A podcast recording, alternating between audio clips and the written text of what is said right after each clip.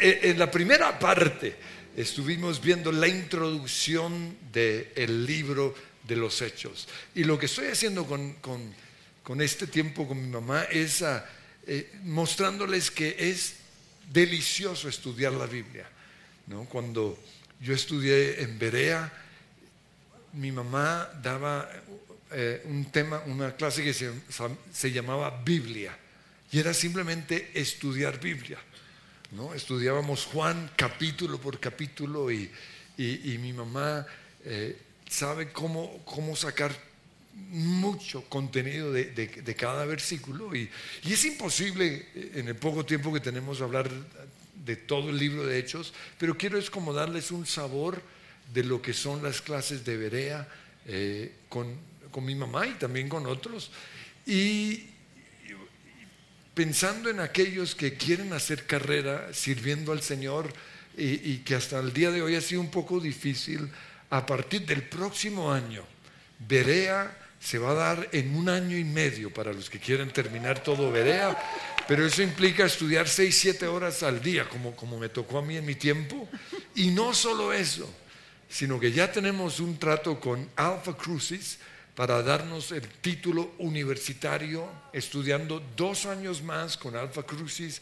Es impresionante. Y, pueden los hijos de papi ir al último semestre. Todos somos hijos de papi, papi Dios, ¿no es cierto? El último semestre pueden ir a, Australia, hacer el semestre, algo así, y podemos homologar el título así que, wow, qué, qué bendición. Pero eh, Hechos capítulo 1 o, el libro de Hechos, ¿quién lo escribió primero? Lucas. Lucas. ¿Y él también escribió cuál? Ah, Lucas. Pues Lucas, obvio, no sea bruto, hombre. Eh, ¿Cuáles fueron las últimas palabras de Jesús antes de ascender? Ah, él le dijo a los discípulos que ellos deberían dar a conocer a las otras personas, ir por todo el mundo y hablar de Jesucristo. Sí. Pero antes de eso era necesario esperar hasta que ellos recibieran el Espíritu Santo. Entonces, si en el bautismo del Espíritu Santo no hay nada. Pues es que el Espíritu Santo me da el poder, pero también me da, me enseña, me, me, me mantiene en el tema y me ayuda a evitar meter mis propios pensamientos. Ahora, si, si es tan claro en la Biblia el bautismo en el Espíritu Santo, ¿por qué algunos cristianos no lo creen? Y, algunos hasta se oponen. Eh, ¿Por qué esa locura?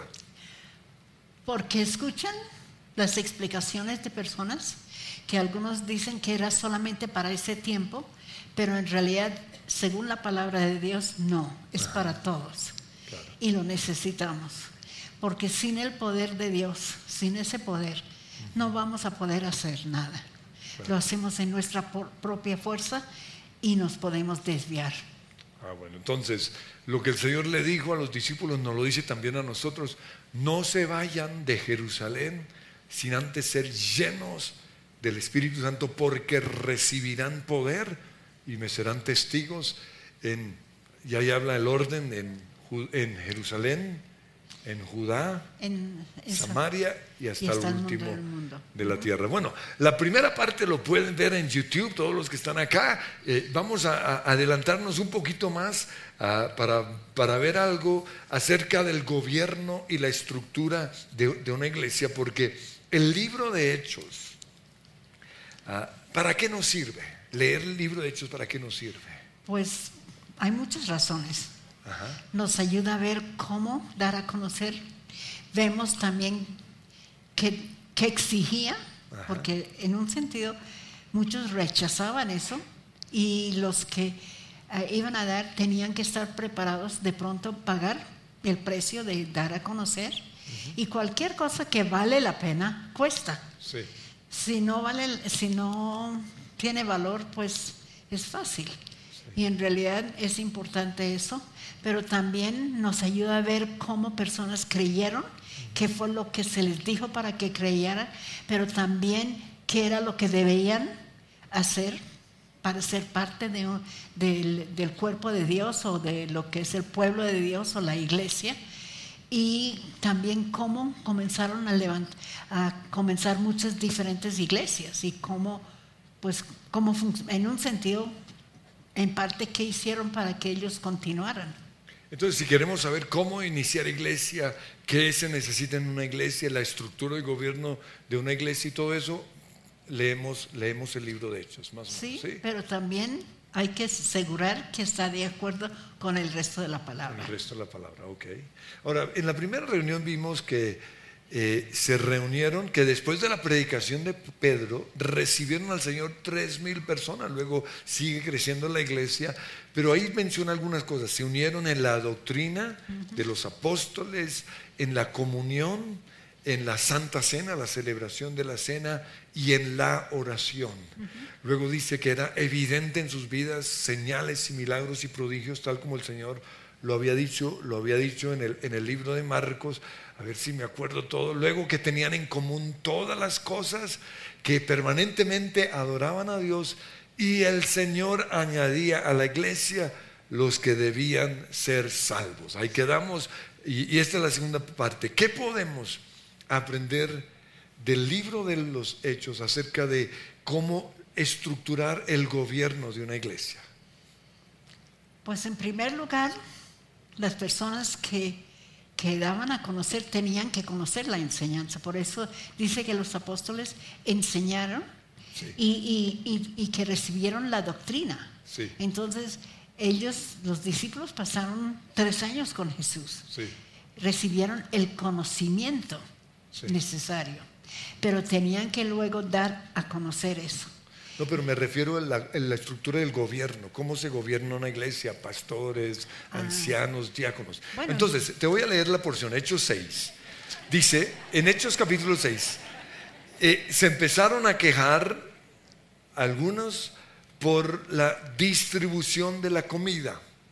Por eso los doce, que eran los duros, los chachos, reunieron a toda la comunidad de discípulos y les dijeron, no está bien que nosotros los apóstoles descuidemos el ministerio de la palabra de Dios, es decir, la predicación y la enseñanza para servir mesas. Muchos desgraciados esos pastores. Hermanos, escojan entre ustedes a siete hombres de buena reputación, llenos del Espíritu Santo y de sabiduría, para encargarles a esa responsabilidad. Entonces yo veo que comienza a estructurarse la parte administrativa de la iglesia. Están los apóstoles y eligen lo que llamaríamos diáconos. ¿Sí? ¿Sí estoy bien? Sí, y tenía, pidieron la multitud.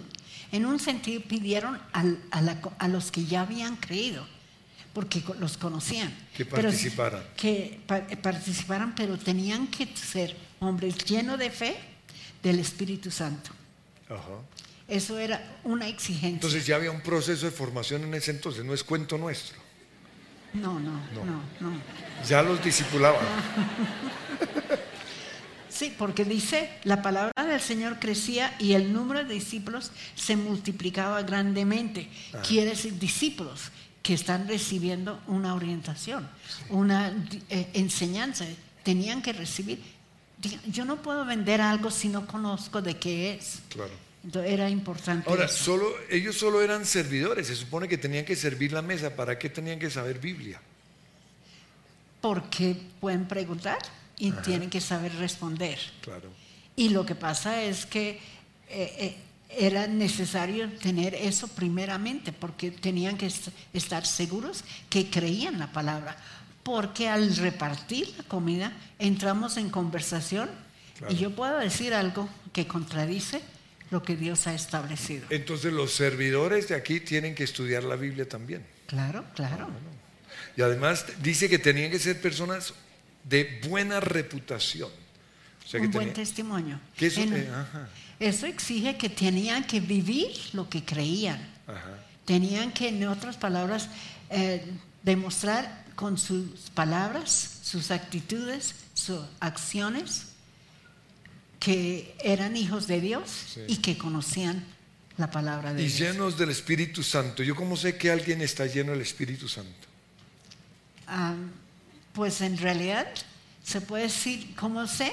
Porque afirma y, y ahí evidencian en la forma como uno habla. Dios confirma la palabra. Y el Espíritu Santo nos trae a memoria lo que hemos estudiado, también nos va a guiar y a veces nos va en un sentido como dar un decir no, o no decir, sino uno va a sentir cállese, espere.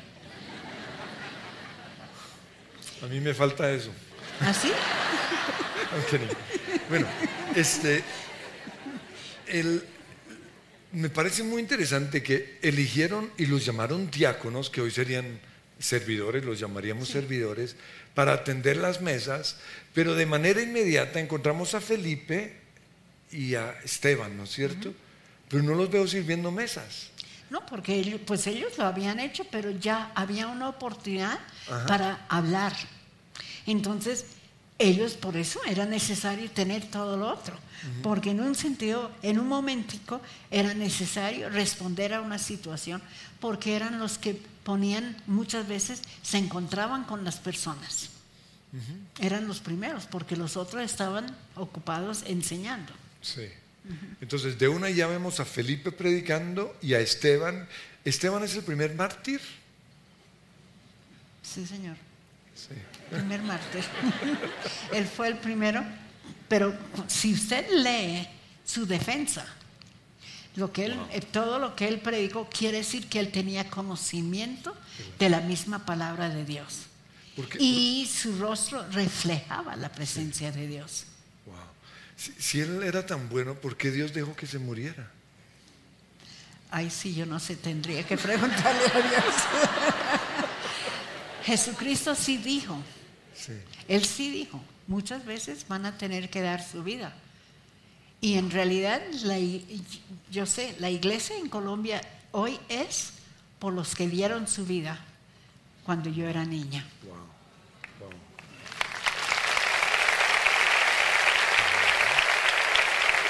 ¿Recuerdas alguno, alguno, una experiencia de alguno?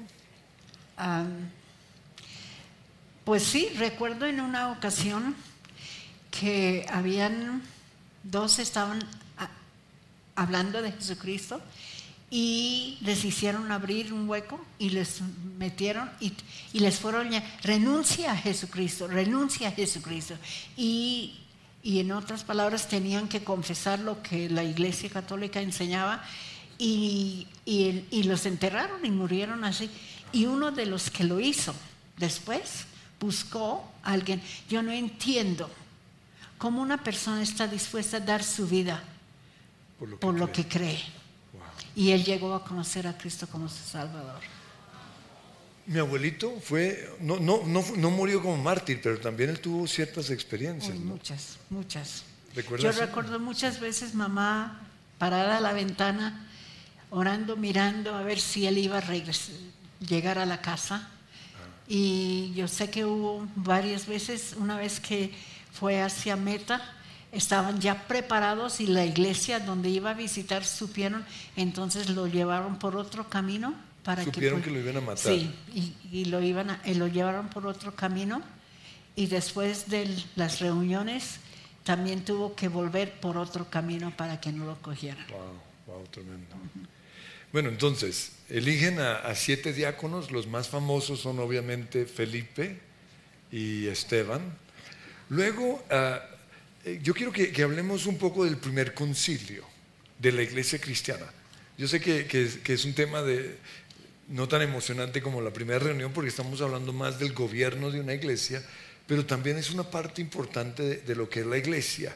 Entonces, ¿por qué, ¿por qué, tuvieron ese primer concilio y por qué Hechos 15 es tan importante? Hechos 15 es importante porque en primer lugar en el capítulo 11 encontramos que unos, yo los digo, atrevidos de Chipre, ah, predicaron el Evangelio a los que no eran judíos, a gentiles. Pero atrevidos en el buen sentido de la palabra. Eh, sí. Ah, en el que ellos se atrevieron a ah, hablar el Evangelio a un gentil. Sí, sí. Y los que habían creído eran todos judíos pero ellos creían que solamente era para ellos, para el pueblo, la nación judía. Ah, eh, en un sentido ignoraban, pues claro, Juan, el Evangelio de Juan no estaba escrito de tal manera amó Dios al mundo, para que todo el mundo, que, y aún si uno lee en el Antiguo Testamento, eh, se está hablando de que no solamente los judíos iban a ser pueblo de Dios. Entonces ahí los cristianos judíos creían que solamente era para ellos. Entonces ellos predicaron y como predicaron y muchos se convirtieron, mandaron a Bernabé para ver cómo iba la iglesia. Y entonces él fue allá y los animó, crecieron y, después él supo de que él fue el que había eh, presentado a Pablo a, los ancianos en la iglesia de Jerusalén. Porque es que Pablo estaba persiguiendo, él iba con la intención de matar. Pero tuvo su encuentro con Dios, se convirtió. Entonces, eh, Bernabé lo había presentado a los ancianos, pero porque los quería, lo querían matar, la iglesia en Jerusalén dije, es mejor que tú vayas a tu casa, que era en Tarso, en lo que es Asia Menor. Entonces él se fue allá, estuvo ahí muchos años, pero cuando esto pasó, entonces Bernabé fue y buscó a Pablo y lo trajo. Y fueron afirmando los creyentes, los nuevos creyentes, la mayoría eran gentiles. Yo digo que la iglesia de Antioquía de Siria era la iglesia madre del pueblo gentil. Jerusalén es la iglesia principal del judío cristiano. Entonces hay muchos cristianos gentiles, es decir, como nosotros en la iglesia en Antioquía, y de repente llegó uno o varios predicadores de Jerusalén y comenzaron a exigirles a ellos que se circuncidaran. Que se llevaran a circuncidar. Que si no se circuncidaban no, no serían salvos. Exacto. Y entonces quiero leer lo que dice Hechos 15.2. Pablo y Bernabé no estaban de acuerdo con ellos, con esos predicadores, y discutían con vehemencia. Finalmente, lo que mi mamá nos acaba de decir, la iglesia decidió enviar a Pablo y a Bernabé a Jerusalén para que hablaran con los apóstoles y con los ancianos sobre esta cuestión. Y dice en el versículo 12, todos, entonces los mandaron a, Jerusalén, ahí está el primer concilio, y todos escucharon en silencio mientras Bernabé y Pablo les contaron acerca de las señales milagrosas y maravillas que Dios había hecho por medio de ellos entre los gentiles. Cuando terminaron de, hablar, Santiago, y me encanta Santiago, él es de mis predicadores favoritos, o, o de mis héroes favoritos, Santiago, el hermano de Jesús, se puso en pie y dijo, hermanos, escúchenme. y, y, en ese momento comenzó a recordar en este concilio acerca de todo lo que Pedro ah, ya les había contado de la conversión de, Cornelio. de Cornelio, que él fue el primer gentil que recibió al Señor, ¿no es cierto? Entonces le recuerda eso y dice, ojo, Santiago dice, y mi opinión es que no debemos ponerles obstáculos a los gentiles que se convierten en, a Dios. Es decir, que no nos pongamos a circuncidarlos. Imagínense circuncidando a tipos de 80 años o de 50, guácale.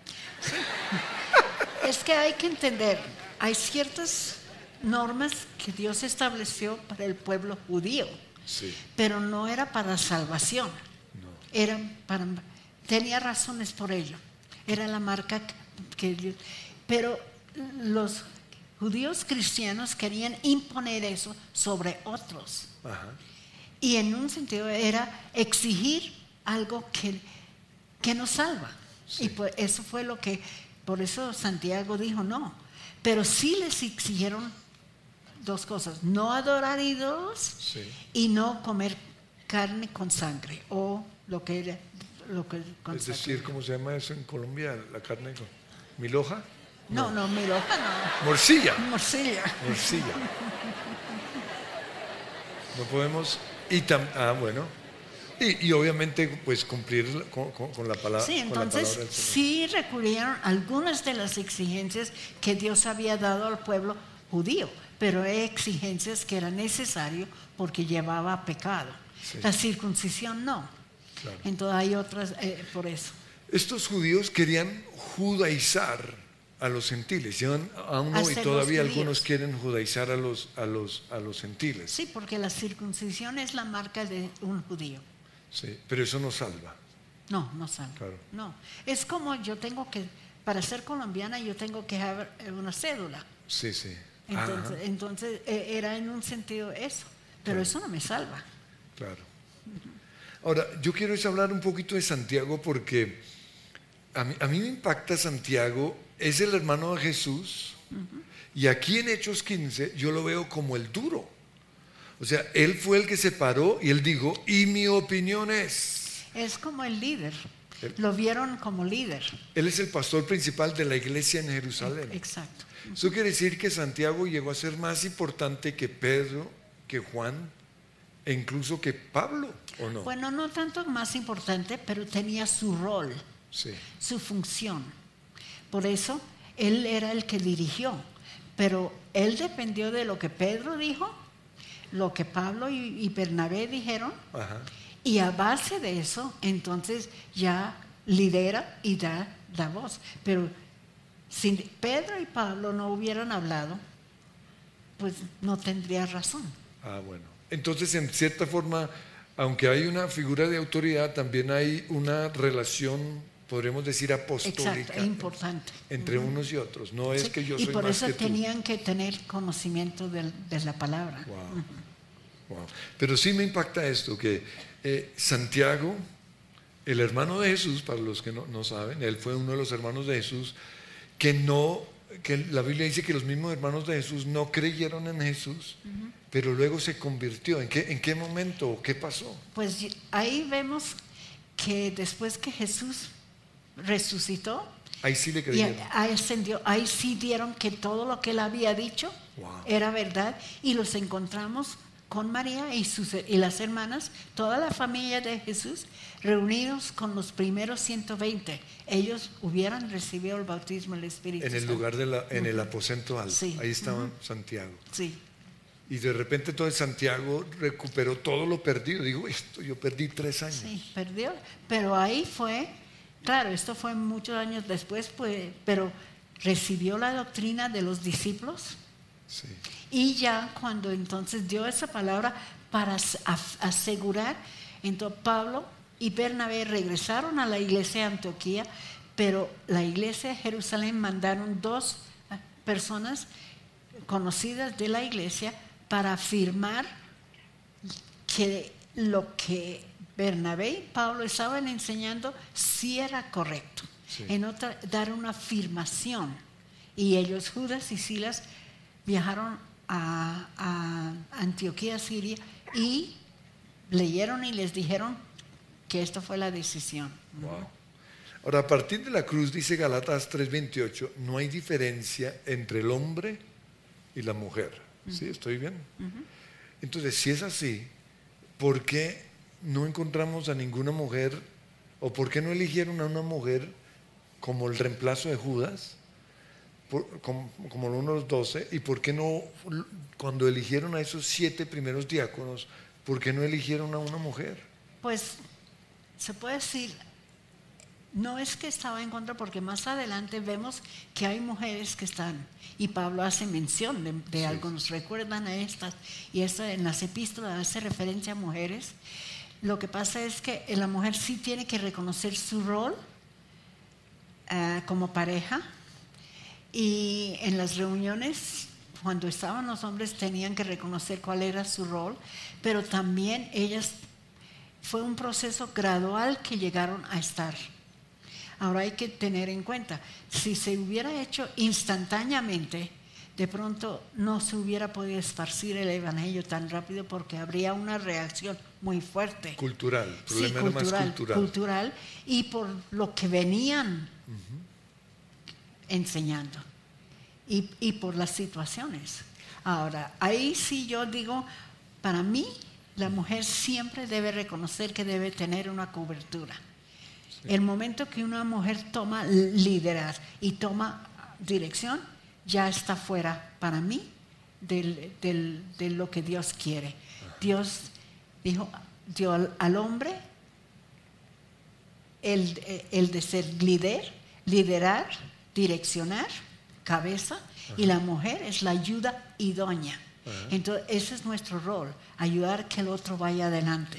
El momento que queremos tomar la dirección, hay peligro. Ah, bueno. En la Biblia, eh, ahí en Hechos, como estamos estudiando Hechos, menciona algunas mujeres ministrando, ¿sí? sí. ¿A quiénes? encontramos a Ananías, no. Priscila y Aquila. Priscila y Aquila. Y hay otros dos, no, ahí se, eh, se, me olvidan los nombres. No son nombres muy, muy, muy fáciles, pero ellas eran reconocidas y en una carta Pablo dice, por favor dígale a estas hermanas que, se pongan de acuerdo porque son, han sido de mucha bendición y una ayuda. Yo creo que en el Ministerio de la Mujer, porque desde Hechos capítulo 1 menciona que los que estaban reunidos en el aposento alto, ahí, dice estaban los discípulos, pero de manera específica habla de la, de la madre del Señor, estaba allí. Luego lo que tú dices, Priscila y Aquila. Y, lo interesante es que ellas, había un predicador muy famoso, se llamaba Apolos un predicador buenísimo, ah, pero que, tenía unas escachadas. Y entonces por eso dice que, que Priscila y Aquila lo tomaron al lado, lo jalaron de la oreja, podríamos decir, y comenzaron a enseñarle. Lo orientaron. Y luego en el capítulo que sigue encontramos cuál era su error. Él estaba enseñando el bautismo de Juan y no el que Jesús había mandado. No el bautismo de Jesús. Pues, sí, sí, el que había. Porque el bautismo que Jesús mandó era, tenían que creer en Jesús y el, el, bautismo era dar testimonio que habían creído. El bautismo de Juan era para arrepentimiento. Entonces, y eso en, en, Hechos 19, Pablo lo corrige. Ah, entonces, el bautismo de Juan fue antes de la cruz y el bautismo de Jesús es después de la cruz. Ahora, en Mateo dice que bauticemos en el nombre del Padre, del Hijo y del Espíritu Santo. Sí. Pero en Hechos dice que en el nombre de Jesús. Bautizar en el nombre de Jesús, pero Jesús es Dios. Entonces da lo mismo. Entonces no importa, puede ser en el nombre de Jesús. Yo sé que hay muchos se van a reaccionar con eso, pero Jesús es Dios. Ahora, ¿por qué era tan importante en ese tiempo? Sí. Porque no estaban aceptando a Jesús como el Mesías. Y por eso era importante eso. Entonces era en un sentido afirmar que Jesús es Dios. Wow, wow, tremendo. Eh, el, otro mención de las mujeres eh, son las hijas de Felipe. Felipe, el mismo diácono, Exacto. tenía hijas que profetizaban. Exacto. Ellas, ellos, ellos tuvieron un ministerio muy reconocido. Ahora, quiero finalizar con, con un con un cuadro que yo hice que, creo que, uy, no quedan sino dos minutos, con un cuadro que creo que, puede ayudar mucho porque yo soy la clase de persona que, que, necesita lo histórico, yo necesito ubicar los eventos dentro del, libro de los hechos, entonces, y también dentro, de, dentro del tiempo bíblico. Entonces yo veo que cuando Jesús ascendió y, ah, y la iglesia fue bautizada en el Espíritu Santo fue en el año 30 después de Cristo, no 33. ¿Por qué no 33 si Jesús murió con 33? Lo que pasa es que en realidad las fechas tenemos que tener cuidado, no podemos ser muy eh, dogmáticos cronológicamente, porque ah, años después, en el tiempo de Constantino, se mandó a hacer porque había muchos calendarios. Aún el pueblo judío tenían el calendario civil y el calendario religioso. Entonces, unir los calendarios. Al hacer ese calendario, se heró por entre 3 a 5 años. Por eso es que Herodes, que mandó matar los niños, murió tres años antes de Cristo. Ah, bueno. Porque se puede decir entonces tenemos razón. Tenemos razón cuando decimos 30 años. 30. a 33. Entonces, si tienen sus Biblias, anoten porque esto les puede ayudar, ¿no? Hechos 1, eh, el año 30 después de Cristo, cuando eligen a los diáconos, que fue lo que vimos ahorita en el año 31, la conversión de Pablo, año 34, eh, cuando Cornelio es evangelizado, el primer gentil, año 37, eh, luego... Em, el concilio de Jerusalén es el año 48.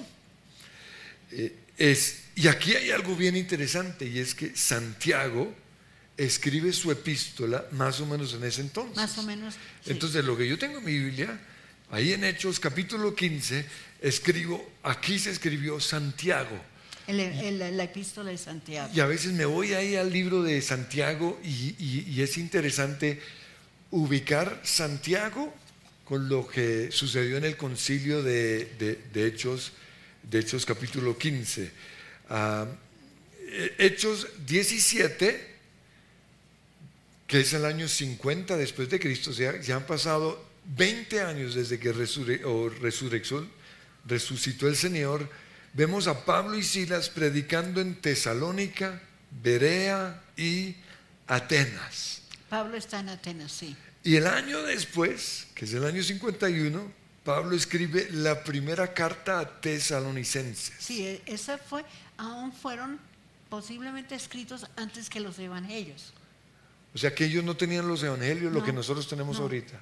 Entonces, ¿cómo, cómo, oí- ¿cómo sabían todo acerca de Por Jesús? todo lo que los discípulos hablaron. Por eso dice ahí en Hechos 2 la enseñanza de los apóstoles. Ah, Ento- por eso era tan importante esos años que los discípulos estuvieron con Jesús.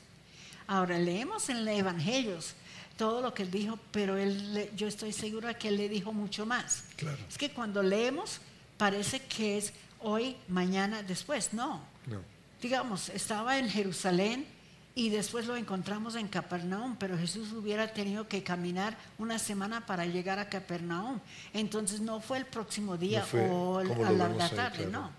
Claro. Entonces, en esas caminatas, me imagino que Jesús también habló muchas cosas que no están escritas. Entonces, una de las primeras cartas fue la de Santiago, luego tesalonicenses, Los ¿sí? de- Y- los de Pablo, la primera era los tesalonicenses. Tesalonicenses. Santiago, fue era por de San- Santiago, sí. Luego, ah, el primer evangelio escrito fue el de Marcos, más o menos entre 50 y 55. Sí. Tremendo. Entonces, imagínense ya cuando todos tienen a, a- a lo, lo que escribió Marcos y ya pueden Y predicar ahí se cree que Mateo también. eh, usó el de Marcos y que Lucas usó posiblemente los dos, Ajá. pero también mientras que estaba en Jerusalén, eh, en Cesarea, los dos años que Pablo estaba en la cárcel, como él dice, que consultó. Quiere decir, yo creo que él visitó muchas personas, visitó la mamá de Jesús, visitó los y a ver, esto es, a ver, por eso él eso es lo que dice en la introducción a Lucas, que él consultó. Oh, wow. Entonces, tremendo. no solamente dependió de lo que había escrito los, los otros, sino también aseguró que lo que habían dicho. Y por eso nos da unos detalles que no están en los otros evangelios. Ahora, en Hechos 21, Pablo es arrestado, esto sucede en el año 59 después de Cristo, 29 años después de su resurrección, y ahí escribe la carta a Éfeso, es decir, Efesios. El juicio de Pablo duró dos años y estuvo en prisión desde Hechos 21 hasta Hechos 24, cuando lo mandan a Roma. Finalmente se va a Roma y ahí estuvo en la casa por cárcel, ¿no es cierto? Casa por cárcel, sí. Y, ah, y ahí escribe Filipenses, Filemón, Colosenses, Tito y, y Timoteo. Bueno, les, les encargo, les recomiendo le- o- oír la primera parte también de- de- del mensaje de hoy, pero también a- al hacer esta entrevista a mi mamá, yo quiero animar a algunos estudiantes que cuando van a clase con mi mamá, su propósito es corcharla. Muchos desgraciados, a mí, yo me entero de eso o no. O sea, ellos no van a aprender. Si vieron que yo estuve aprendiendo juicioso aquí, como aprendiendo, haciendo preguntas, ¿por qué? Porque pues, ella tiene 84 años de estudio. Bueno, 60 años estudiando la Biblia.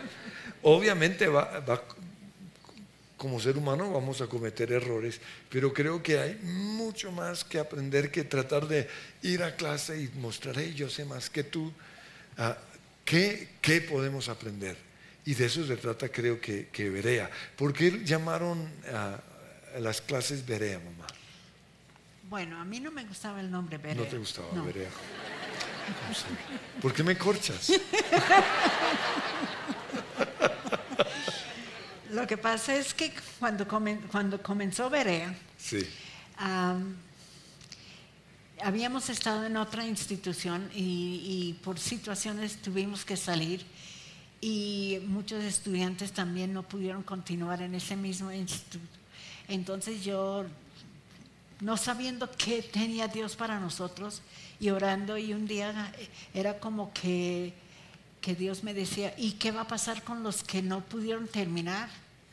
Entonces le dije a tu papá o mi esposo, ah, ¿qué va a pasar con estos jóvenes? No han terminado. ¿Por qué no de pronto les demos la clase para terminar sus estudios? Eso dio lugar al comienzo de Berea, para comenzar.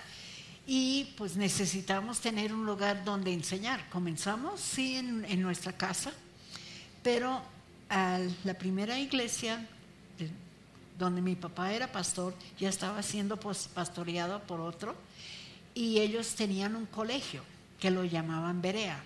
Ellos nos ofrecieron sus salones, pero la condición era que teníamos que llamar el Instituto Berea. Y a mí sí no me gustó eso. Hasta que, ahí viene, aquí viene el desenlace. Entonces, como dice mi hija, el nudo. Entonces ahí eh, encontré en la lectura de la palabra de Dios que eh, entonces cuando Pablo y Bernabé fueron a Berea, dice que eran más nobles que los de Tesalónica, porque lo que Pablo y Silas se estaban dando a conocer, ellos fueron a las escrituras para asegurar de que lo que ellos estaban enseñando podía ser, era de acuerdo a la palabra de Dios. Entonces dije, pues eso sí, claro, Berea significa investigar y asegurar de que está de acuerdo a la palabra de Dios. Entonces tenían un espíritu enseñable, querían, querían aprender.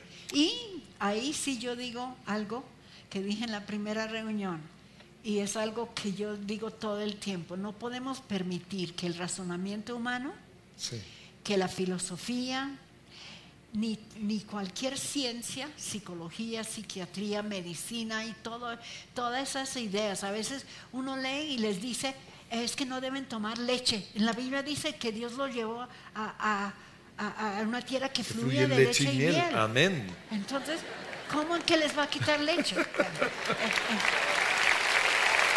Ese es un entre paréntesis. A nosotros nos encanta la leche y el pan. El pan nuestro y cada día danoslo hoy. Y ojalá con, con Lo que pasa es que ninguna ciencia, ninguna filosofía, ningún razonamiento puede ir antes de la palabra. Si no está de acuerdo con la palabra de Dios, por decir, la palabra de Dios dice. Y por eso les reto a todos, aseguren que lo que van a hacer no es porque el ser humano lo ha dicho, el razonamiento humano, no es que ignoramos lo que nos dicen, nos pueden ayudar, pero hay que asegurar que no, la palabra de Dios siempre va primero. Y por eso, eso ha dirigido mi vida en todos los sentidos. Amén. Nos ponemos en pie. Y Señor, hoy te damos gracias por tu palabra. Y mi oración es que esta sea una iglesia de tu palabra, que la amemos, que la memoricemos, que la meditemos. Bienaventurado el varón que no anduvo en consejos de malos, sino que en la ley del Señor está su delicia. Y en esa palabra medita de día y de noche, porque será prosperado en todo lo que haga. Yo te pido, Señor, que todo espíritu opositor a la lectura, al estudio de tu palabra, se vaya hoy de nuestras vidas en el nombre de Cristo Jesús.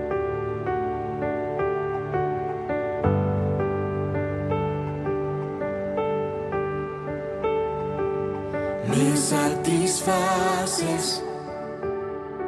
tu inagotable gloria me sacia